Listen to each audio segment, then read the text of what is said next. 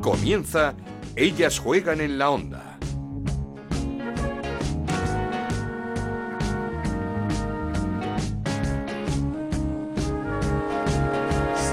Hola, ¿qué tal? Feliz año para todos y bienvenidos un año más en este 2024 a Ellas Juegan, este podcast que hacemos en Onda Cero para hablar de fútbol femenino. Nos podéis encontrar en la web de Onda Cero, en ondacero.es y también en nuestra cuenta de Twitter en arroba Ellas Juegan OCR. Comenzó el 2024, comenzó con una nueva jornada el fin de semana de Reyes y por supuesto una nueva jornada de liga de la Liga F, una goleada espectacular del líder del Barça 9-1 en el derby ante el Levante de Las Planas en el Johan con doblete de una jugadora que aquí ya sabéis que nos encanta como es Patri Guijarro. Un final de infarto en el Di Stéfano en el derby entre el Real Madrid y el Madrid Club de Fútbol. El Real Madrid remontó para ganar 2-1 al Madrid Club de Fútbol y los tres goles llegaron en el tiempo de descuento. Veremos si esta victoria es un punto de inflexión, como dijo Toril, para su equipo, para el Real Madrid. Goleada también a domicilio del Levante 0-5 ante el Villarreal, con dobletes de Alba Redondo y de Mayra Ramírez para las levantinistas. 1-6, otra goleada del Atlético de Madrid, en este caso ante el Valencia, y con póker de Seila Guijarro en 22 minutos, así como lo oís, cuatro goles de la delantera del Atlético de Madrid en 22 minutos para ir sentenciando este partido ante el Valencia. El Atlético Club de Bilbao se impuso en el derbi 2-0 al Eibar con gol de Naikari García. Por cierto, la Real Sociedad y el Costa de Eje de Tenerife empataron a tres gracias a un gol de María José de la Tinerfeña en la última jugada del partido, por así decirlo, que empataba ese partido a tres. Por cierto, la Real Sociedad protagonista hoy en este programa y en el descenso destacar la victoria del Granada 2-3 ante el Betis en casa del Betis, un Granada que se coloca a tres puntos de la salvación en estos momentos y la derrota del colista del Sporting de Huelva 1-3 ante el Sevilla, un Sporting de Huelva que sigue colista con ese punto que tiene eh, solamente en la clasificación. Una vuelta, un 2024 que nos ha traído por así decirlo, la mala noticia de la retirada de Virginia Torrecilla. La retirada de Virginia Torrecilla del mundo profesional, del fútbol profesional, deja el Villarreal, ficha por el Atlético Baleares, un club de su tierra, de segunda federación, para intentar eh, el ascenso a primera federación y sobre todo para estar más cerca de su familia. Desde aquí, desde ellas juegan, ya sabes Virginia, que siempre te deseamos lo mejor. Comenzamos. Esto es ellas juegan en la onda, el podcast de Onda Cero, en el que te contamos todo lo que pasa en el fútbol femenino.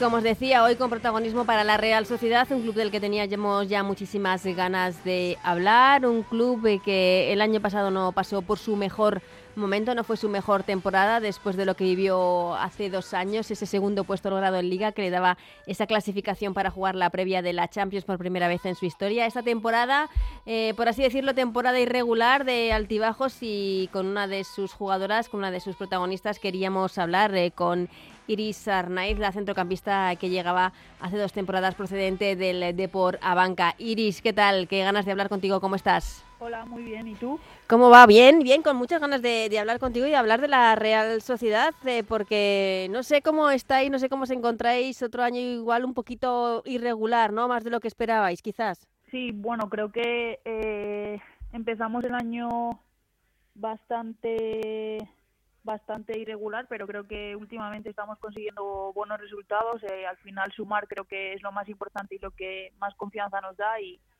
eh, quitando el partido de, del domingo, creo que, estamos teniendo buenas sensaciones. Mm, el domingo que, eh, por, así decirlo, en el último instante se escapa esa victoria eh, en casa después de, las vacaciones que, que supongo que, que, ya la rozabais. Sí, creo que nos encontramos con un partido bastante cómodo. teníamos muy claro cómo, cómo poder hacerles daño. Es verdad que el Granadilla es un equipo que, arriba tiene jugadoras muy muy explosivas y muy determinantes. supimos tener el balón eh, pues 70 eh, minutos y creo que no nos crearon eh, mucho peligro quitando el, el gol y alguna jugada aislada en la segunda parte, pero sí que es verdad que luego pues bueno se, se mete en el partido con el segundo gol y sufrimos creo que son 18 centros en 20 minutos y bueno pues por estadística obviamente alguno tenía que entrar. Algo tiene que, que caer. No sé cómo, cómo lo ves, es que Eh, quizá la Real nos súper mal acostumbró a que el año hace dos años eh, clasificándose para la Champions, ya no solo por, por eh, el resultado obtenido, sino por, por la forma en que lo consiguió, por esa forma de, de jugar al fútbol. No sé si luego esa fase previa de la Champions os hizo tanto tanto daño, pero ese, ese juego quizá que, que no se ha vuelto a recuperar. A ver, es verdad que eh, el año que quedamos segundas creo que todo el, el, mundo creyó que íbamos a repetirlo al año siguiente mm. y bueno, la identidad de juego y la idea de juego que tenemos todas creo que sigue siendo la misma, pero es verdad que la liga pues está aumentando eh, el nivel y se está viendo que eh, esta última jornada en los últimos 10 minutos eh, contando el descuento, todos los partidos han cambiado el marcador. Entonces, bueno, creo que es algo positivo para la liga, que suba al nivel, eh, que haya jugadoras que, bueno, que sean referentes mundiales. Y bueno, quitando el Barcelona, creo que la liga está muy muy competida y cualquier equipo te va a competir eh, hasta el 90 y 90 y lo que dure más. Eh, es verdad que, que bueno, cuando jugamos la Champions dimos un, nos dimos un golpe de realidad, ¿no? Eh, jugar Europa es algo eh, muy muy llamativo, que todo el mundo quiere jugarlo, pero es verdad que tienes que tener, pues, bueno, gente y, y medios para, para, para jugar con, lo más, con los más grandes. Mm. Eh, creo que la Real quiere volver ahí, pero bueno, es un proyecto que es eh, a futuro y poco a poco estamos volviendo a recuperar ese juego que, que, teníamos antes y yo creo que es con el que todo el mundo se siente identificado en la Real. Mm, no, desde luego la idea de juego es es clara. Eh, la personalidad de la Real nadie la, la, discute desde luego porque es una forma de jugar que además yo creo que, que atrae mucho a, a, los aficionados. Mm, dices eh, eh, lo de Europa, ¿lo, ¿lo, notasteis el cambio, el salto de jugar esa eliminatoria contra el Bayern? Sí, eh, creo que en Anoeta eh, bueno, ha sido uno de los partidos más importantes que yo he jugado personalmente uh -huh. y que creo que todas mis compañeras, que estuviese tanta gente animándonos y apoyándonos en, en el Real eh, fue increíble y creo que gracias a ellos también supimos aguantar y, y sacar ese ese marcador que para nosotras también era favorable porque teníamos eh, otra esperanza a la hora de ir a Múnich, uh -huh. pero bueno, eh, luego te vas allí a, a Múnich y, y, te das cuenta de lo que es Europa, ¿no? En tres, en tres jugadas eh, ellas te llegan y te marcan gol y se te quitan todas las, las esperanzas de poder clasificarte. Es verdad que creo que luego la segunda parte dimos la cara, pero ya es demasiado tarde y si ya te cuesta en la Liga Española, en Europa, pues no te quiero ni contar. Mm, sí, hablabas de, de, ese objetivo de volver a, a, Champions, un proyecto pues con paciencia, ¿no? Dices, de, de la Real. Lo que pasa es que eh, la Champions eh, también está cada día más dura en la Liga Española, conseguir esos puestos de Champions, porque como dices, uno parece eh, reservado para el Barça y luego hay muchos equipos que están luchando ahora, Real Madrid, Atlético de Madrid, Levante, incluso el Madrid Club de Fútbol que se ha metido, es está complicado el, el acceso. Sí, eh, somos conscientes de que, bueno, al final si fallas mucho en la liga, eh, el sueño de Champions se te escapa rápido, pero también es verdad que es lo que te decía antes, la liga se ha aumentado el nivel de, competitividad. Creo que también es, es ilusionante y emocionante que cada partido sepas que se va a competir al máximo y al final todos queremos estar arriba. Eh, si pierdes partidos que son clave eh, contra equipos que, que, igual pueden estar luchando por otras cosas, pues obviamente los, los sueños de Champions se te van a ir y bueno, también es, es ilusionante que el año que viene se meta otro equipo más en Champions, sí. que se cree otra competición uh -huh. europea y yo creo que eso también va a incentivar que se apueste más por el fútbol femenino. Hacía falta, ¿no? Esa reconstrucción un poco de la Champions y, y, que aparezca pues esa Europa League. Yo creo que para el fútbol femenino era muy necesario. Sí, eh, es una de las cosas que yo creo que más motivan a las jugadoras de primera claro. división ahora mismo, que al final, bueno, te quedas sin Champions, pero también tienes otra competición europea que también ahí te das cuenta un poco de, del nivel en el que está en el equipo, ¿no? Porque, vale, puedes competir en pretemporada y, y demás contra otros equipos, pero en realidad no estás al 100%. Entonces, bueno, enfrentarte contra otros equipos cuando tú estás al 100% y ellos también, yo creo que también es algo que, que bueno, que motiva, que va a ayudar y también para de cara a las elecciones. -huh. eh, eh, cosas que motivan también, supongo que para la Real es esta competición, eh, la Copa, que tenéis partido este fin de semana, los octavos de final. Eh, supongo que marcado ¿no? en el calendario esta competición para, para la Real. Sí, siempre es especial jugar la Copa de la Reina de la Real Sociedad porque, bueno, se quiere volver a repetir el claro. título, ¿no? Es verdad que este fin de semana pues competimos contra el Sporting de Huelva, uh -huh. que es otro equipo que también tiene otra copa en, en su casa y creo que va a ser un partido muy bonito porque los dos queremos ganar, los dos queremos pasar. Eh, allí en Liga sufrimos y yo creo que este partido, bueno, siempre contra Huelva es un partido muy disputado y que tienes que tener mucho cuidado y creo que vamos a salir a ganar. Nosotras venimos de buenas sensaciones. Es verdad que el partido contra eh, el Tenerife este fin de semana nos hizo un poco de daño, pero creo que nos va a hacer nos va a hacer aprender de, no volver a cometer los mismos errores y al final creo que las armas que tiene el Huelva son muy similares a, las del Tenerife y que vamos a saber eh, hacernos con, el control del partido. Es, un poco partido trampa, ¿no? Porque todos sabemos la situación que está viviendo el Sporting de, Huelva, que último en la clasificación en, en, la liga femenina, pero como dices, un equipo que tendrá que sacar el orgullo y, y también copero. Sí, ellas, eh, bueno, eh, llevan 18 años en la élite, por algo será, eh, compiten absolutamente todos los partidos y es verdad que, bueno, en competiciones como la Supercopa el año pasado también nos tocó contra ellas en la semifinal y nos lo pusieron muy difícil que hasta el minuto, hasta los minutos finales no pudimos marcar gol. En Liga también nos dieron la vuelta al marcador y tuvimos que remontar y tuvimos que aguantar mucho los últimos minutos. Eh, siempre compiten, es ADN del Sporting de Huelva y sabemos que es un, un rival que, que te puede parecer que no está, pero cuando tiene una la aprovecha y, no queremos que, vuelva a pasar otra vez lo que nos pasó en Liga. Mm, eh, el equipo, vos detrás, ¿cómo, ¿cómo estáis? ¿Cómo lo afrontáis? ¿Cómo lleváis la temporada? ¿Qué, qué os dice la entrenadora Natalia, Natalia Rollo? ¿Cuál es el ambiente en el, en el vestuario de la Real este año? Pues mira, eh, lo que te comentaba un poco antes, creo que empezamos un poco eh, con unas expectativas eh, diferentes a las que tenemos. Eh, es verdad que veníamos con un poco la sensación del año pasado, se hablaba mucho de la temporada del año pasado, que no dimos, no dimos la talla, por así decirlo. muchas veníamos psicológicamente tocadas de esa temporada y queríamos resarcirnos un poco y es verdad que el partido Granada, pues bueno, creo que salimos con muchos nervios, un error que cometemos en el minuto 36 que que nos produce la expulsión de una jugadora y remar eh, al final 1-1 en, en, el marcador en el Estadio Los Cármenes, que también era un estadio histórico para Real, pues creo que se nos bueno se nos vino un poco encima toda la situación, pero creo que poco a poco, a raíz que han pasado los partidos, hemos vuelto a encontrar eh, bueno pues la, el disfrute ¿no? de tener el balón, de generar muchas ocasiones, de meter goles, de defender bien. Creo que estamos haciendo muy buen trabajo en general entrenando y sobre todo en la, competición y creo que se, está viendo en, los puntos que estamos consiguiendo además contra rivales que bueno que son potentes. Y estamos eh, tranquilas y con ganas de, que sea domingo para jugar jugar la copa. Creo que el ambiente este año en el vestuario es muy bueno en combinación de, juventud y de gente más más mayor creo que, que las jóvenes que vienen ahora sobre todo Naya Aviles, eh, gente joven como por ejemplo Ceci que ha vuelto a jugar otra vez con nosotras después de un año. Creo que esas cosas son las que nos dan un poco de vida eh, en el vestuario y aprendemos muchísimo todas de todas cada día y creo que, es lo bueno. Nos lo pasamos bien, nos divertimos, pero cuando tenemos que trabajar, eh, trabajamos. Ahora te pregunto por las jóvenes, pero es que te estaba escuchando y, tú que llevas tanto tiempo, Iris, desde el Oviedo, Qué importante lo anímico y lo mental en, en este equipo, en este deporte, ¿no? Bueno, en todo supongo, pero aquí eh, qué importante el, coger la racha, ¿no? De, la confianza. Sí, creo que es eh, creo que es fundamental eh, y en mi caso es uno de los factores más importantes. Mm.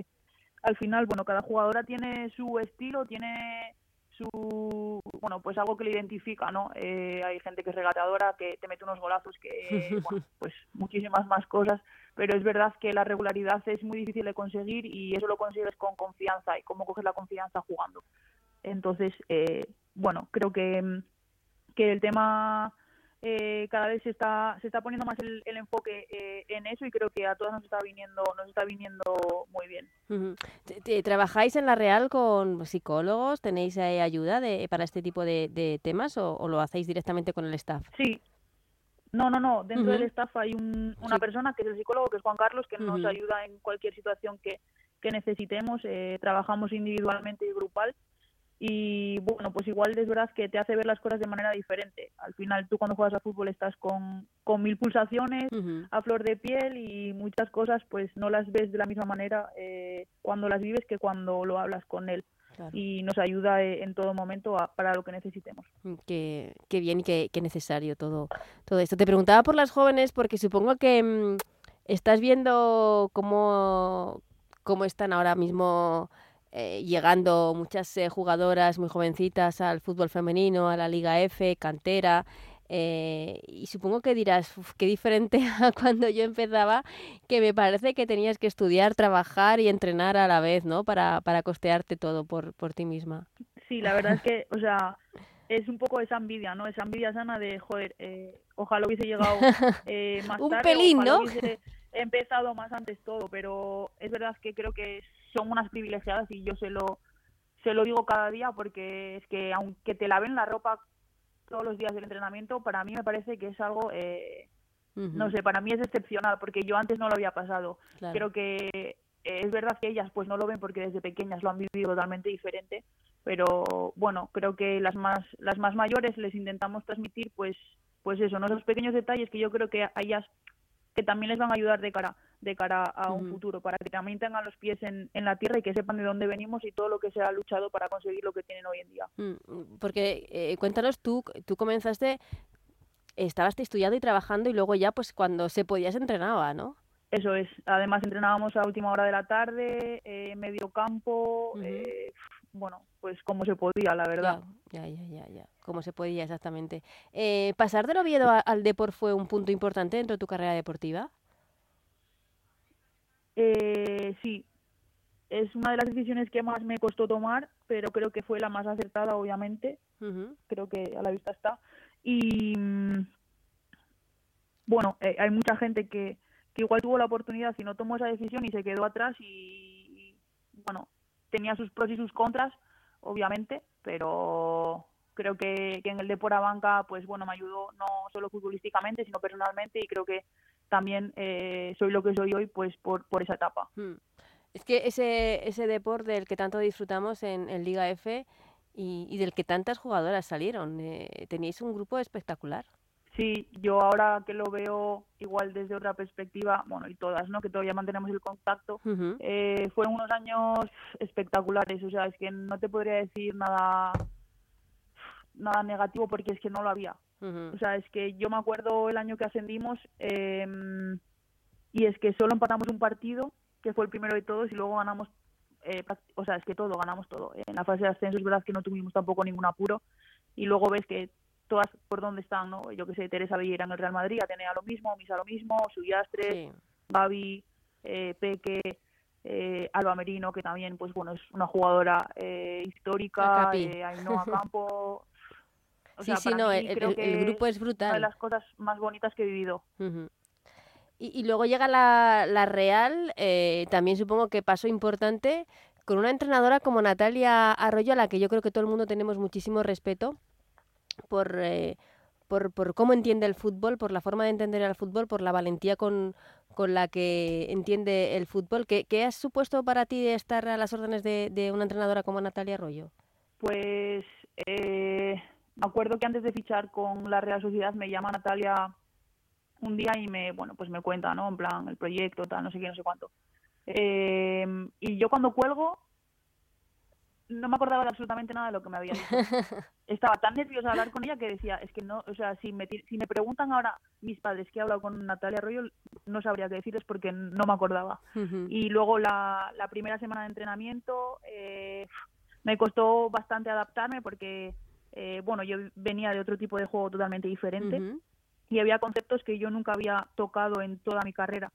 Entonces, bueno, es verdad que tuve alguna que otra charla con ella y ella me, me tranquilizaba y me decía que había cosas que sabía, pero que no lo sabía, eh, pues técnicamente cómo se decía eso. Eh, y es verdad que desde el minuto uno creo que conecté muy bien con ella, conectamos bueno, con todo el cuerpo técnico y con mis compañeras y me lo hicieron todo muy, muy fácil. Eh, y al final, bueno, yo tuve una conversación con ella y le dije que, bueno, que le agradecía, ¿no? La, la confianza que, que había depositado en mí porque venía de un año muy duro con el, con el Deportivo y al final, pues bueno, que te fiché un equipo como la Real Sociedad después de haber descendido, pues eh, pues te puedes imaginar lo que lo que supone para una persona. Y más después de- del año que hicimos que quedamos segundas fueron unas un vaivén de, de emociones eh, bastante bastante grandes. Y bueno eh, con Natalia aprendo aprendo cada día eh, y bueno soy consciente de que a nivel eh, de España es un referente y a mucha gente pues bueno es muy seguidora de ella y la verdad es que es es un lujo poder contar con ella todas las semanas y todos los días para, para aprender de ella, ¿no? Y poco a poco, pues bueno, eh, coger esos conceptos que, que ella tiene, que creo que también es ADN de la sociedad. No, no, no, desde luego. Eh, desde luego que, que, parece que están hechos a Natalia para la Real y la Real para, para Natalia. Hablabas antes mm, del Barça, que lo dejas como un poco aparte de, de todo. Eh, hay, hay, mucha distancia, no sé cómo lo notáis eh, a la hora de enfrentaros al Barça con respecto a cualquier otro equipo, hay mucha distancia aún. Sí, bueno, eh, al final ellos son los primeros que, que, apuestan por el fútbol femenino y ahora pues llevan muchos años recogiendo los frutos. Creo que son un ejemplo a seguir para todos los, los clubes españoles. Eh, a mucha gente le gustaría jugar en, en el Fútbol Club Barcelona, obviamente, porque son, son las mejores y es un privilegio poder contar con ellas y verlas cada fin de semana jugar, porque también se aprende, se aprende muchísimo y creo que eh, bueno le dan un salto de calidad a la liga. Es verdad que muchos equipos pues ya es, estamos intentando llegar a su altura. Está costando porque ellas son son talento puro y duro uh -huh. eh, y al final pues eso es lo que si lo tienes lo tienes y si no es imposible conseguirlo pero bueno eh, creo que, que son un, un, referente para todos los clubes que quieren hacer las cosas bien en el fútbol femenino y que pues bueno eh, gracias a ellas creo que se han abierto eh, muchas puertas que, que poco a poco vamos vamos abriendo otros uh -huh. hablando de referentes no sé si para ti de referentes y del Barça eh, hablar de Patrick Guijarro te dice algo. Es que aquí, en este programa somos muy fans de Patrick Guijarro, por eso te lo pregunto. Y, y, por esa posición que más o menos podéis ocupar, no sé qué, qué te dice el nombre de Patrick Guijarro. Es que creo que no hay nadie mejor en su posición que ella, la verdad. Entonces, eh, bueno, es verdad que ahora pues eh, se intercambia mucho con Keira y Keira mm. es otra jugadora que mm. creo que es eh, imprescindible y es espectacular, pero es que Patrick lleva dejando datos y estadísticas desde que está en el Fútbol Club Barcelona eh, increíbles. Creo que, que cualquier jugadora que juegue en el medio, sobre todo de pivote, que se tiene que fijar en ella porque, bueno, aparte de que tiene talento, obviamente creo que tiene un don, eh, eh, lo hace prácticamente todo bien y eso es muy difícil. Y estar a su, o sea, al nivel que está ella durante todos estos años, creo que es de muchísimo mérito, que se valora muy poco porque al final se llevan pues premios otras jugadoras, pero creo que eh, digamos que la gente que entiende de fútbol eh, Patri Jarro es de las, si no es la que la mejor, es de las mejores jugadoras de, del mundo y en su posición para mí es la mejor. La mejor, la top, sin ningún tipo de duda. Hablando de esa posición, esta semana pues conocíamos eh, que Virginia Torrecilla deja la, la, Liga F, deja el Villarreal, ha fichado por el Atlético Baleares, va a estar más cerca de, de su familia, mm, no quiere desvincularse aún del, del, fútbol, pero supongo que será un, una jugadora a la que se echará de menos, ¿no? Sí, bueno, creo que mucha gente conoce a Virginia. Eh, después de, claro. de todo lo que de todo lo que ha pasado pero es que antes de eso Virginia era de las top uh -huh. o sea era una jugadora que estaba en la selección española y que era muy muy muy difícil eh, quitarle el puesto no eh, es que, que, ese mundial bueno, pues, de Francia todos lo tenemos en la memoria por eso eh, uh -huh. creo que la gente que no la conoce antes de eso pues bueno eh,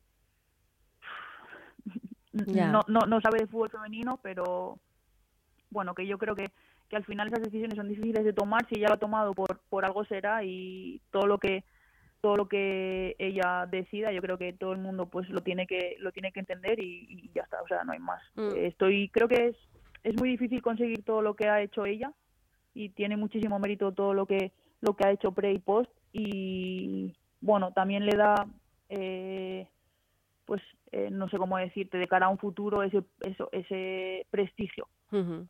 No, desde luego. Eh, nosotros eh, eh, le deseamos eh, todo lo mejor a, Virginia porque todo lo, bueno que, que, le llegue es, se lo merece. Y voy terminando, Iris, porque creo que además eres una persona con muchas inquietudes, ¿no? Hablábamos de que estabas estudiando, trabajando. Em, eh, no sé, ¿eres una experta o te gusta mucho el diseño gráfico, el marketing, la, la publicidad?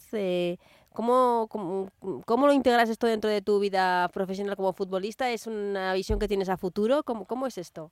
Pues mira, si te digo la verdad, eh, no lo sé. o sea, soy una persona que le gusta estar eh, formándose, mmm, pues cada año, no sé si de una cosa, pero de cosas que sean totalmente diferentes, pues porque me gusta saber un poco de todo. Ahora estoy uh -huh. estudiando el UEFA B. Ajá. Y bueno, pues me sacaré todos los títulos de, de UEFA por si en un futuro hay una posibilidad de, de poder entrenar a, a equipos en la Liga F, si Dios quiere, pero bueno, tampoco tengo muy claro lo que me quiero dedicar una vez deje el fútbol.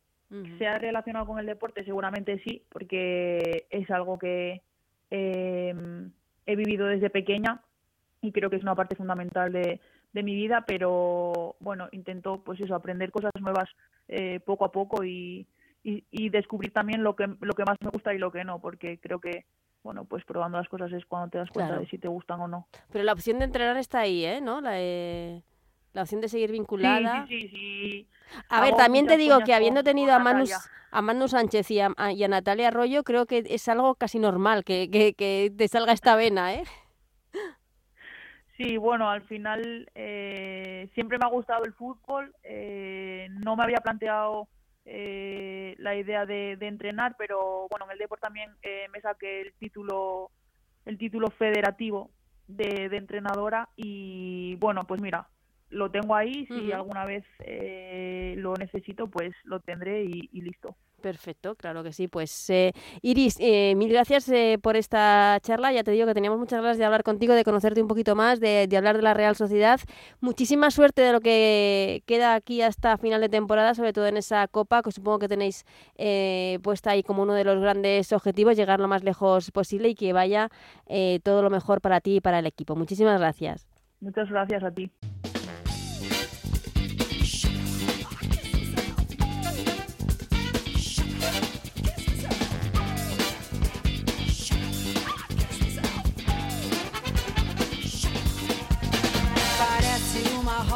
Pues hasta aquí el, ellas, el primer Ellas Juegan de, esta, de este 2024, de esta, por así decirlo, nueva temporada. Nos vamos, como siempre, recordando el menú del próximo fin de semana. Recordad que es un fin de semana de Copa.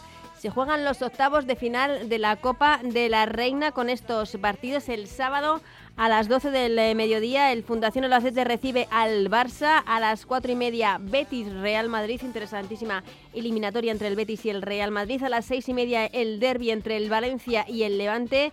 Y a las 9, a la vez, Atlético de Madrid. El eh, domingo se juegan esos eh, cuatro partidos restantes de los octavos de final. A las 12 del mediodía, tres partidos. Levante Las Planas Sevilla, Oviedo Costa de Tenerife y el Sporting de Huelva Real Sociedad del que hablábamos con Iris Arnaiz. A las 5 de la tarde, el último encuentro entre el Athletic Club de Bilbao y el Madrid Club de Fútbol. De todo esto, de todo lo que va a ser la Copa de la Reina y de la Supercopa de España, que es la próxima semana, se jugará en Butarque, primera semifinal entre el Levante y el Atlético de Madrid, segunda semifinal entre el Barça y el Real Madrid. De todo ello, como digo, hablaremos la próxima semana aquí en Ellas Juegan. Hasta entonces, que seáis muy felices. Adiós.